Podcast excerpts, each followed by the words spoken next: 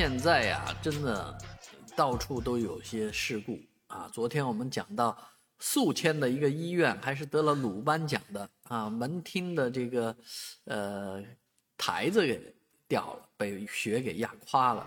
哎，今天呢又发生凌晨五点钟的时候呢，在广州的南沙啊，这个发生了一座大桥被一条空船给撞垮的事情啊，这个事情太夸张了。啊，想想这桥这船居然是空的啊，说明没有不重啊，不是轻轻的一条船，轻舟已过万重山啊，轻舟一撞，哎，这桥就垮了。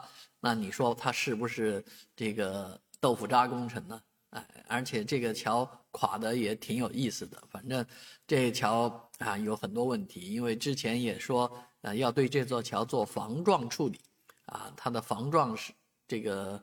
能力是比较低的，那几经推迟，啊，这个工程会延误到今年的八月份左右才会建好了。现在提前了，啊，这桥直接被撞垮、撞塌了。好在那个时间啊，这个车辆还比较少，只有一辆公交车，哎，公交车掉下去了啊。据说伤亡也不是很重，但是仍然有人失联啊。就这样一起啊事故来讲，啊，肯定要等工程。专家来鉴定的，但是确实一条空船就把一座桥给撞塌了，那真的太太让人大跌眼镜了吧。